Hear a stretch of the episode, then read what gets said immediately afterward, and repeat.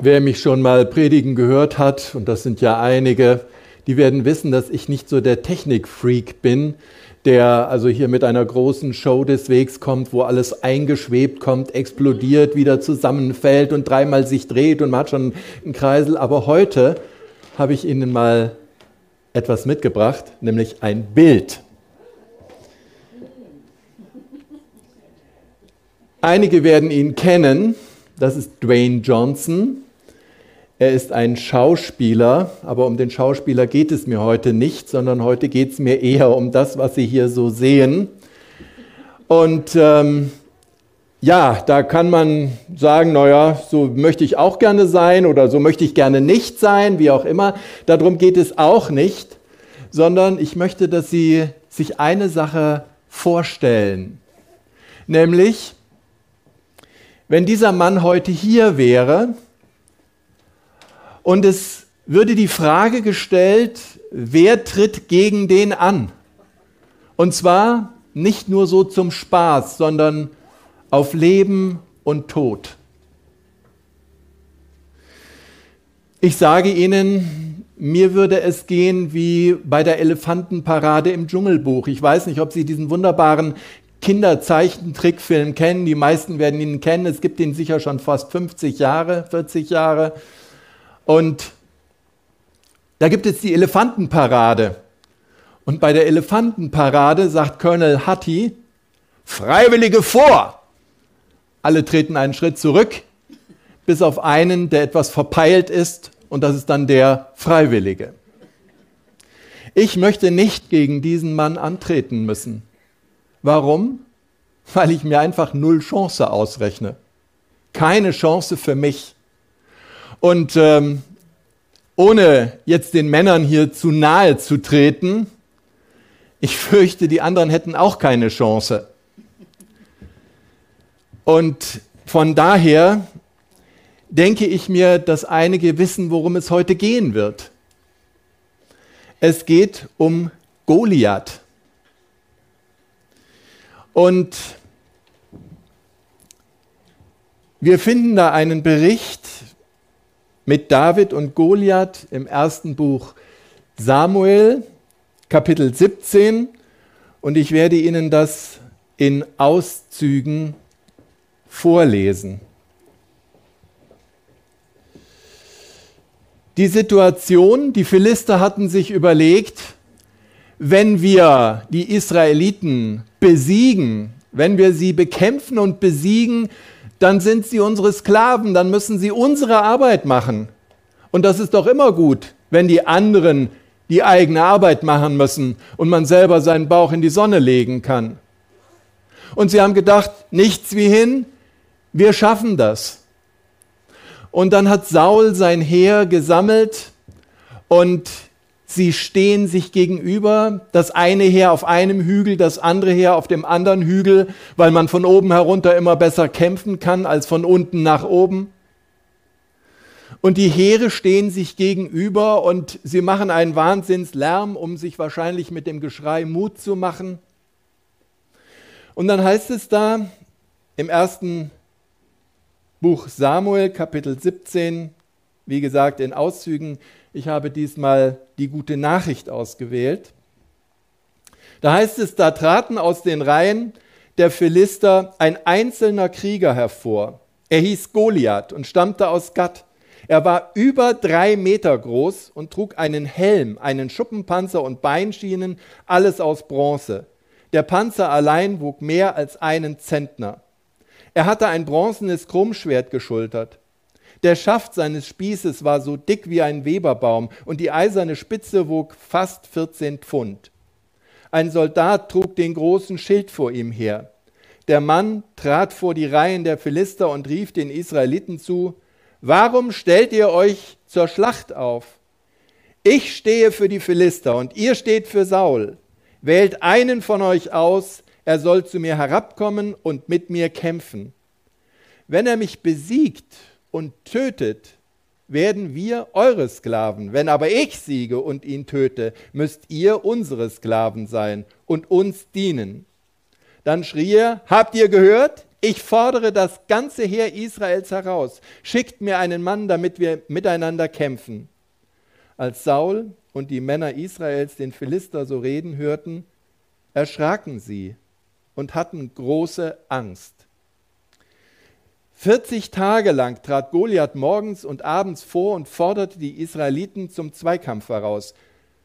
Da sagte Isai eines Tages zu David: Geh zu deinen Brüdern ins Lager, bring ihnen diesen Sack mit gerösteten Körnern und die zehn Brote. Dem Hauptmann nehm, nimmst du die zehn Käse hier mit. Erkundige dich, wie es deinen Brüdern geht, und bring ein Lebenszeichen von ihnen mit. Sie sind mit Saul und allen Männern Israels im Eichengrund und kämpfen gegen die Philister. David übergab die Schafe einem Hütejungen. Früh am nächsten Morgen lud er alles auf einen Esel und machte sich auf den Weg, wie Isai es ihm aufgetragen hatte. Als er zum Lager kam, rückte das Heer geradeaus und stellte sich zum Kampf auf. Die Männer stimmten den Schlachtruf an. Die Schlachtreihen der Israeliten und der Philister standen sich gegenüber. David ließ sein Gepäck bei der Lagerwache, lief an die Front zu seinen Brüdern und fragte sie, wie es ihnen gehe. Während er mit ihnen sprach, trat wieder der Philister Goliath aus Gatt vor und forderte die Israeliten zum Zweikampf heraus. Auch David hörte seine Worte. Sobald die Männer Israels den Philister sahen, bekamen sie Angst und wichen vor ihm zurück. Hast du ihn gesehen? Da kommt er, riefen sie einander zu. Und wie er Israel verspottet. Wer ihn tötet, den macht der König zum reichen Mann. Er soll sogar die Königstochter bekommen und seine ganze Familie wird von allen Abgaben befreit. David erkundigte sich bei den Männern, die in seiner Nähe standen, was für eine Belohnung bekommt der, der den Philister tötet und diese Schande von Israel nimmt. Dieser Unbeschnittene darf doch nicht das Heer des lebendigen Gottes verhöhnen. Sie erklärten ihm noch einmal, was der König als Belohnung ausgesetzt hatte. Als sein ältester Bruder Eliab ihn so mit den Männern reden hörte, wurde er zornig und sagte, was hast du denn hier zu suchen? Unsere kümmerlichen paar Schafe lässt du allein in der Wildnis. Wer wird nun auf sie aufpassen? Ich weiß, wie vorwitzig du bist. Ich kann mir schon denken, was dich hergetrieben hat. Du bist gekommen, um einmal den Krieg zu sehen. David erwiderte, was habe ich denn getan? Ich frage doch nur. Es sprach sich herum, dass sich David so eingehend nach der Belohnung erkundigt hatte. Man berichtete es auch Saul, und der ließ ihn zu sich rufen.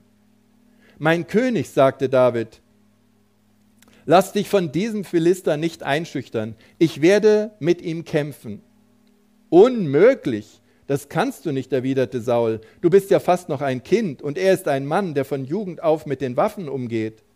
Mein König, sagte David, als ich die Schafe meines Vater, Vaters hütete, kam es vor, dass ein Löwe oder Bär sich ein Tier von der Herde holen wollte.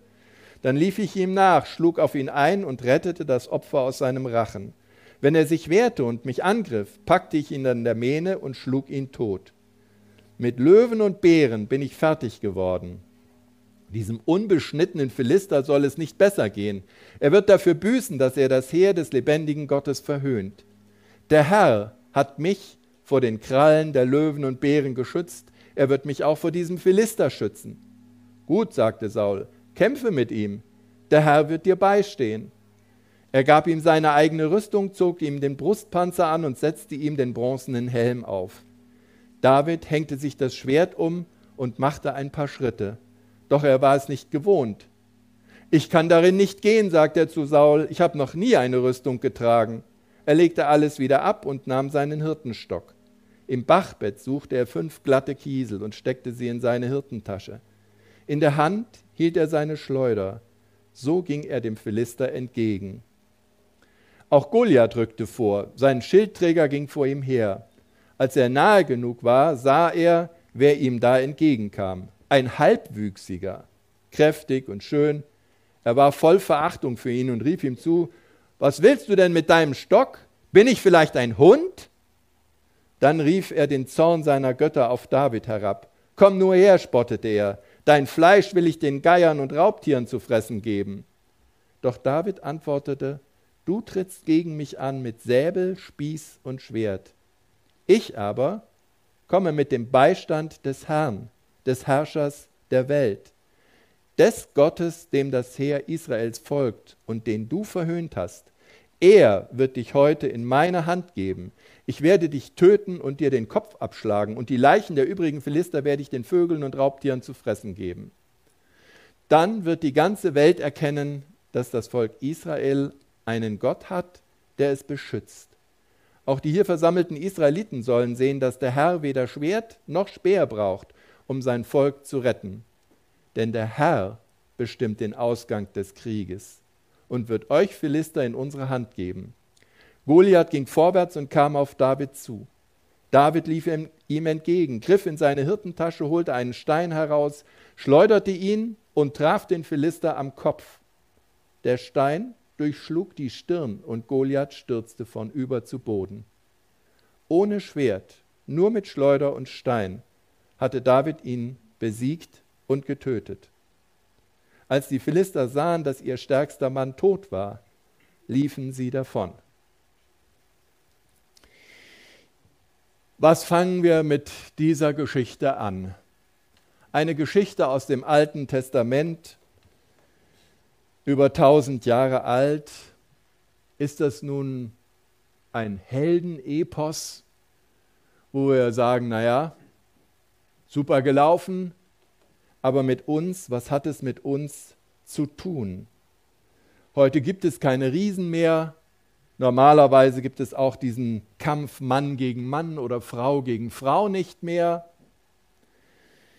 Ich möchte versuchen, einige Aspekte aus dieser Begebenheit auf uns und auf unser ganz konkretes Leben heute zu übertragen. Der erste Punkt, der Riese. Goliath war über drei Meter groß. Ich bin ja schon nicht klein, aber dieser Mann war mehr als anderthalb Mal so groß wie ich.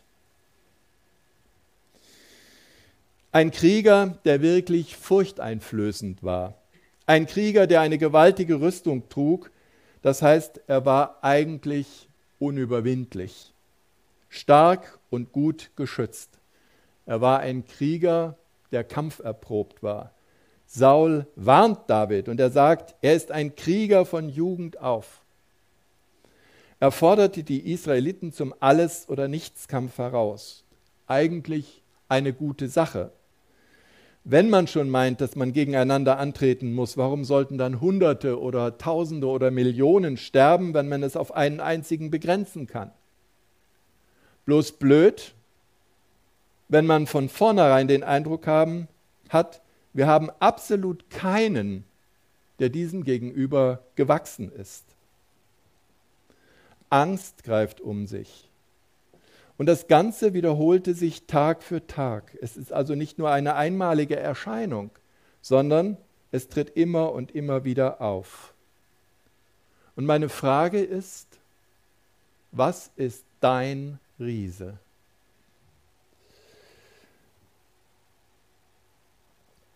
Was ist dein Riese, der dich bedrängt, der dich herausfordert? Bei welchem hast du den Eindruck, gegen den habe ich eigentlich keine Chance? Ich möchte mal ein paar Riesen versuchen darzustellen. Ein Riese könnte die Angst sein. Angst zu versagen an der Arbeit, in der Ehe, in der Familie, in der Gemeinde. Angst vor Menschen, die dich immer wieder bedrängen. Angst vielleicht vor Krankheiten. Angst vor Armut. Angst, nicht beliebt oder nicht angesehen zu sein. Angst, abgelehnt zu werden, gemieden zu werden. Du versuchst vielleicht krampfhaft die Fehler und Schwächen deines Lebens zu verbergen, weil du Angst hast, dass du bei den anderen an Ansehen und Anerkennung verlieren könntest. Du versuchst alles zu kontrollieren und es macht dir Angst, wenn du feststellst, dass vieles in deinem Leben außerhalb deiner Kontrolle liegt. Angst vor der Zukunft. Was hält dich nachts wach? Angst kann uns beherrschen. Angst kann uns zermürben, unser Selbstvertrauen und unser Gottvertrauen untergraben, unseren Schlaf rauben und vielleicht sogar die Verherrlichung Gottes in unserem Leben einschränken. Angst ist ein unerbitterlicher Riese. Vielleicht ist dein Riese auch Eifersucht und Neid. Du schaust immer wieder auf die anderen und vergleichst dich mit den anderen, was sie haben, was sie können. Eifersucht und Neid sind Riesen, die sich oft ganz unbemerkt in unser Leben einschleichen und uns erst gar nicht als Riesen erscheinen, weil wir sie nicht so schlimm finden wie Diebstahl oder Totschlag oder sexuelle Vergehen. Es erscheint uns eher so als eine Art Kavaliersdelikt. Dabei ist Eifersucht, wie der Name schon sagt, eben auch eine Sucht. Ich bin mit dem, was Gott mir gegeben hat oder gibt oder auch nicht gibt, nicht zufrieden. Ich will mehr oder etwas anderes, was er vielleicht einem anderen gegeben hat. Das kann auch Anerkennung, das kann auch Beliebtheit, das kann auch Ehre oder gelobt werden sein. Ich habe diese Woche etwas Gutes über Eifersucht gelesen, das möchte ich euch nicht vorenthalten. Eifersucht sagt, Gott schuldet mir etwas. Wenn wir an Eifersucht oder Neid denken, denken wir augenblicklich an die Dinge, die andere haben und die uns fehlen. Aussehen, Fähigkeiten, Möglichkeiten, Gesundheit, Größe, Erbschaft und so weiter. Wir gehen davon aus, dass unser Problem mit der Person zu tun hat, die besitzt, was uns fehlt. Aber seien wir ehrlich, Gott hätte dies alles für uns regeln können. Was immer er deinem Nachbarn gegeben hat, hätte er auch dir geben können. Deshalb hast du innerlich vielleicht das Gefühl, dass er dir etwas schuldet. Eifersucht kann dein Leben terrorisieren und verheerende Schäden in deiner Beziehung anrichten. Vielleicht ist dein Problem, dein Riese auch Zorn, Wut, Hass. Du fährst vielleicht schnell aus der Haut und trägst dem anderen das, was er dir angetan hat, nach. Und das trübt dein Verhältnis zu ihm. Riesen können auch ganz banale Dinge des Alltags sein. Das kann Essen sein, das kann Alkohol sein, das kann Handy sein, das kann Internet sein. Die Frage ist, hast du das Internet oder hat das Internet dich? Suchst du die Anerkennung und Zustimmung der anderen? Wie viel Zeit verbringst du in Social Media? Ist es dir wichtig, dass die anderen dir möglichst viele Likes geben? Riesen können auch Süchte sein, aller Art. Oder Bequemlichkeit. Ich bleibe halt lieber einfach auf meinem Sofa sitzen, sollen die anderen vorgehen und etwas tun. Oder der Riese Stolz. Oder Habgier. Ich möchte haben. Wie gehst du mit deinen Riesen um? Du spürst, sie rauben dir die Kraft. Du fühlst dich gelähmt, ausgebremst, unfähig, dich zu bewegen. Und vielleicht fürchtest du dich auch vor ihnen. Im Vers 11 unseres Textes heißt es, angesichts des Riesen waren sie niedergeschlagen und erschrocken. Entsetzten sie sich und fürchteten sie sich sehr, heißt es in einer anderen Übersetzung.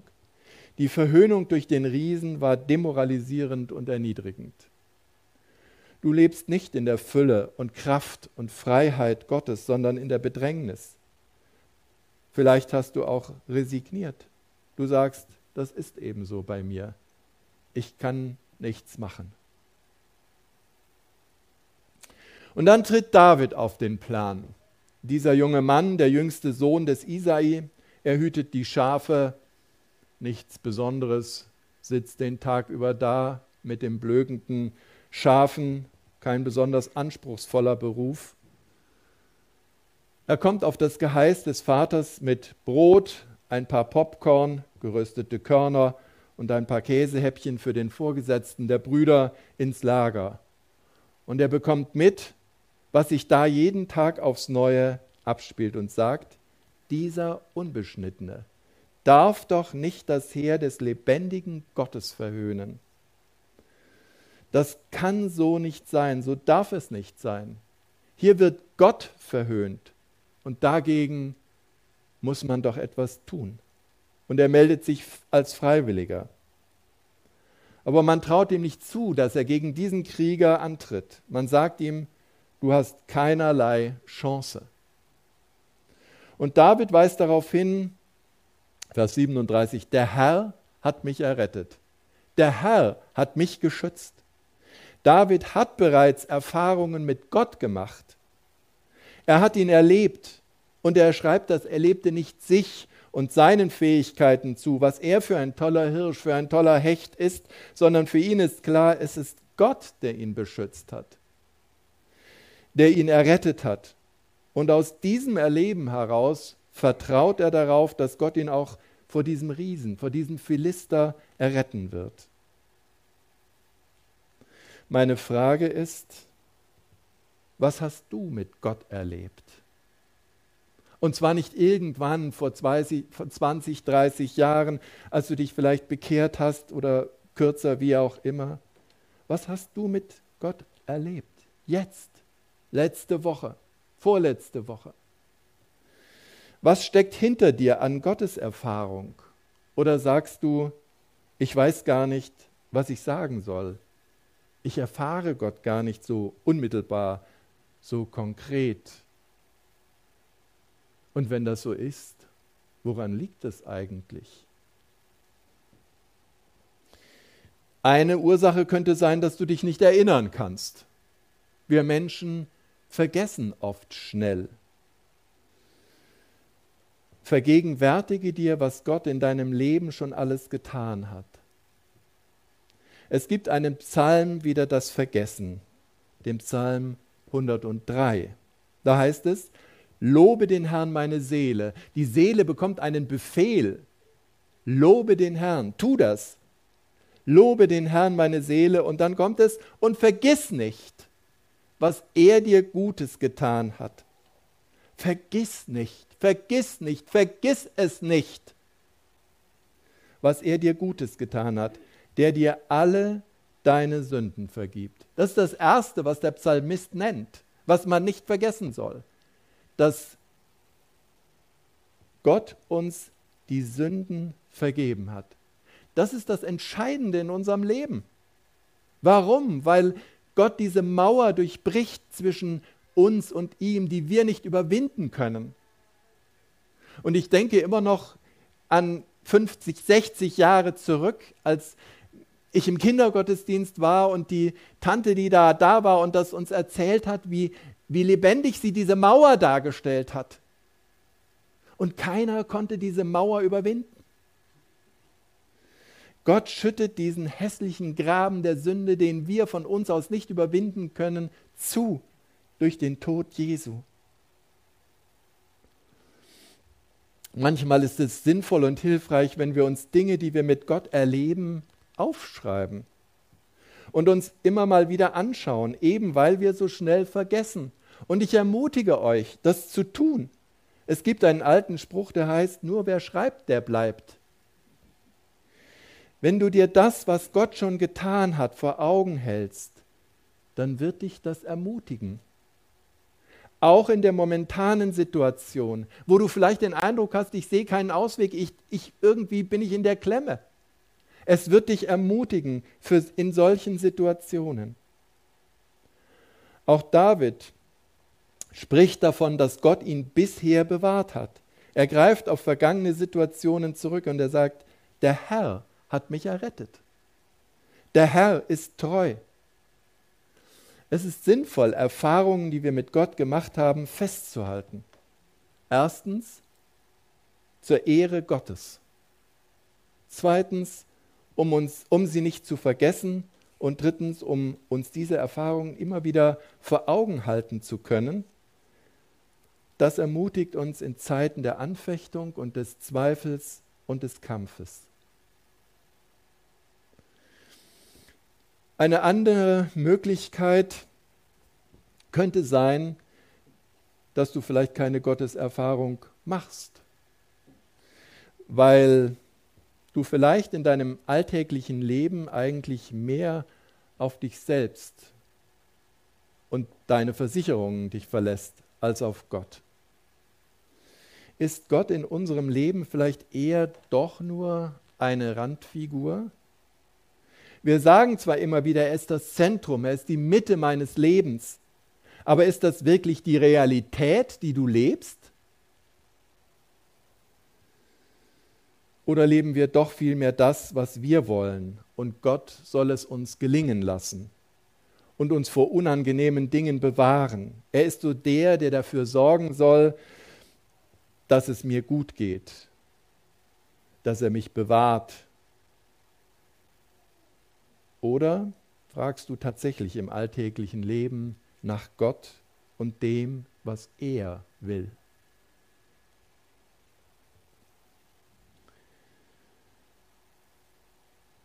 Oder liegt es daran, dass wir die kleinen Dinge des Alltags, in denen Gott uns begegnet, nicht mehr sehen?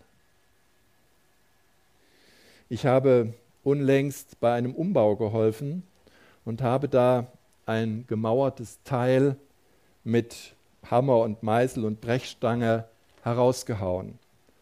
Und es ist mir klar geworden, wie blöd es gewesen wäre, wenn ich mir mit diesem schweren Fäustel auf die Finger geschlagen hätte. Wie schnell geht da ein Gelenk kaputt? Und das wäre leicht möglich gewesen, denn ich habe eine Maske und Schutzbrille getragen, weil es so gestaubt hat.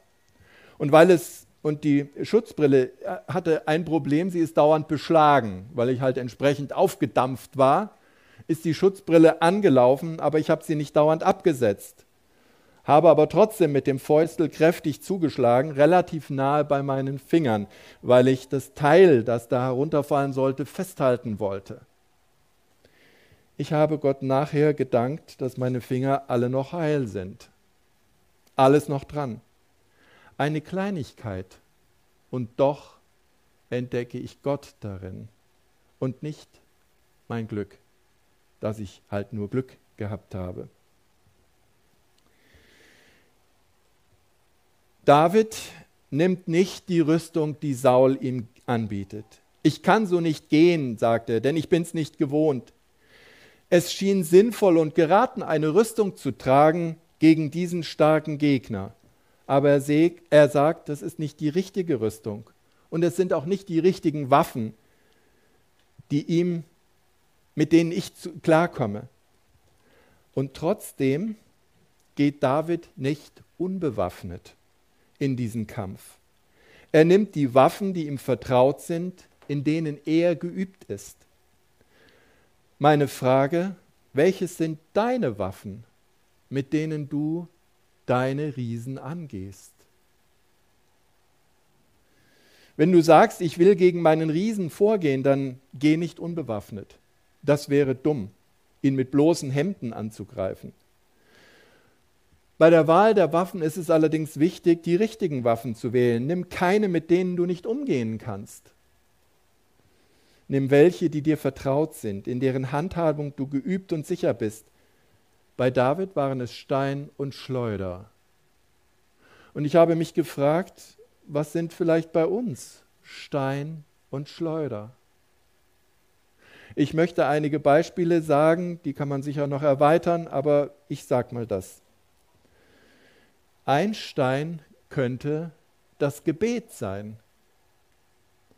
Das Gespräch mit Gott. Suche sein Angesicht, schau auf ihn. Du wirst den Riesen nicht alleine besiegen. Du kannst weggucken und denken, ich will den Riesen gar nicht sehen, aber du wirst ihn nicht besiegen in deinem Leben ohne Gott. Und gesteh dir das ein, dass du es allein nicht schaffst. Du brauchst Gott. Du brauchst Jesus. Und das ist keine Schande, wenn du den Vergleich siehst. Vergiss nicht, es handelt sich um Riesen und nicht um einen dir ebenbürtigen Gegner. Im Epheserbrief erfahren wir, dass wir nicht mit Fleisch und Blut kämpfen, sondern mit Mächten und Gewalten oder Mächtigen und Gewaltigen. Ein zweiter Stein könnte sein das Lesen in der Bibel. Da leuchtet immer wieder auf, wer Gott ist und wie Gott ist und was Gott tut. Im Matthäusevangelium erfahren wir, bei Gott sind alle Dinge möglich. Bei Gott sind alle Dinge möglich. Die Frage ist, ob wir das auch glauben. Sagen tun wir viel, aber ist das in uns verankert, dass bei Gott alles möglich ist? Jesus hat versprochen, bei uns zu sein, alle Tage, erfahren wir auch im Matthäusevangelium, alle Zeit. Er ist jetzt hier. Und er ist morgen da, wenn du mit deinem Chef zu tun hast oder deinen Mitarbeitern, die schwierig sind. Er ist da. Wenn du Leuten begegnest, die dir auf den Senkel gehen, er ist da. Wenn dir Dinge schwerfallen, wenn du Schmerzen hast, er ist da. Er ist da. Im Petrusbrief heißt es, alle eure Sorgen werft auf ihn, denn er sorgt für euch.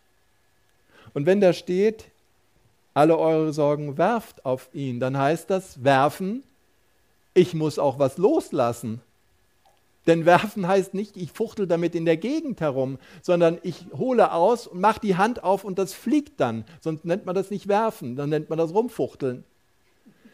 Werfen heißt, ich lasse etwas los. Im Alten Testament finden wir folgende Zusage. Aber jetzt sagt der Herr, der euch geschaffen hat, habt keine Angst denn ich habe dich erlöst. Ich habe dich bei deinem Namen gerufen. Gott kennt unseren Namen und im Alten Testament ist der Name gleichzusetzen mit der Person. Er kennt dich. Ich habe dich bei deinem Namen gerufen. Du gehörst zu mir. Du gehörst zu mir. Du gehörst zu Gott. Sei dir dessen bewusst. Du gehörst zu Gott nicht zu irgendjemanden. Und wenn du durch tiefes Wasser oder reißende Ströme gehen musst, ich bin bei dir, du wirst nicht ertrinken. Und wenn du ins Feuer gerätst, bleibst du unversehrt. Keine Flamme wird dich verbrennen. Manchmal, wenn die Katastrophenbilder so durch die durch die Medien gehen, durch das Fernsehen gehen, dann sieht man, wie das reißende Wasser durch Straßen gurgelt, die normalerweise total harmlos sind und wie ganze Autos weggespült werden, als wären es Kinderspielzeuge. Und dann denke ich mir, wie muss es Menschen gehen, die da reingeraten? Und Gott sagt, wenn du durch tiefes Wasser gehen musst oder reißende Ströme, du wirst nicht ertrinken. Ist dir das bewusst, wenn es dramatisch wird in deinem Leben? Ein weiterer Stein könnte sein, sich zu erinnern. Darüber habe ich schon kurz etwas gesagt. Oder es könnte auch ein Stein sein, sprich mit einer guten Freundin oder einem guten Freund über deinen Riesen. Such dir Unterstützung im Kampf gegen deinen Riesen. David sagt, ich aber komme zu dir im Namen des Herrn Zebaoth. David kommt nicht in seinem Namen, er kommt in Stellvertretung. Er kommt im Namen Gottes. Er kämpft für Gott, er kämpft nicht für sich. Für wen kämpfst du eigentlich? Geht es dir um Gott Geht es dir um sein Reich oder geht es dir um dich und um dein Reich?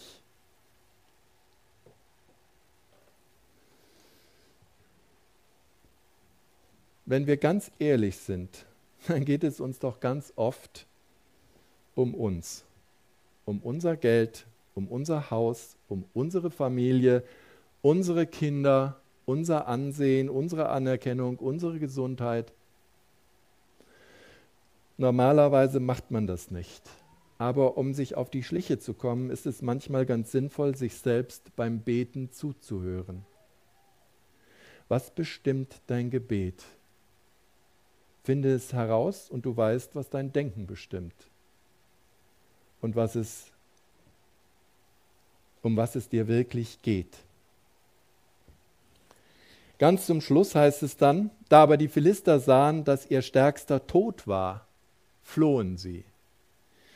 Wenn der Riese getötet ist, dann erledigen sich manche anderen Dinge von selbst. Und zum Schluss noch eine Sache, lass dich nicht entmutigen. Lass dich nicht entmutigen in deinem Kampf gegen den Riesen. Lass dich nicht durch deine Geschwister entmutigen. Davids Bruder Eliab war da und sagt, was, was willst du denn hier? Du Pimpf, du drei Käse hoch, das ist was für Männer und nicht für halbe Portionen.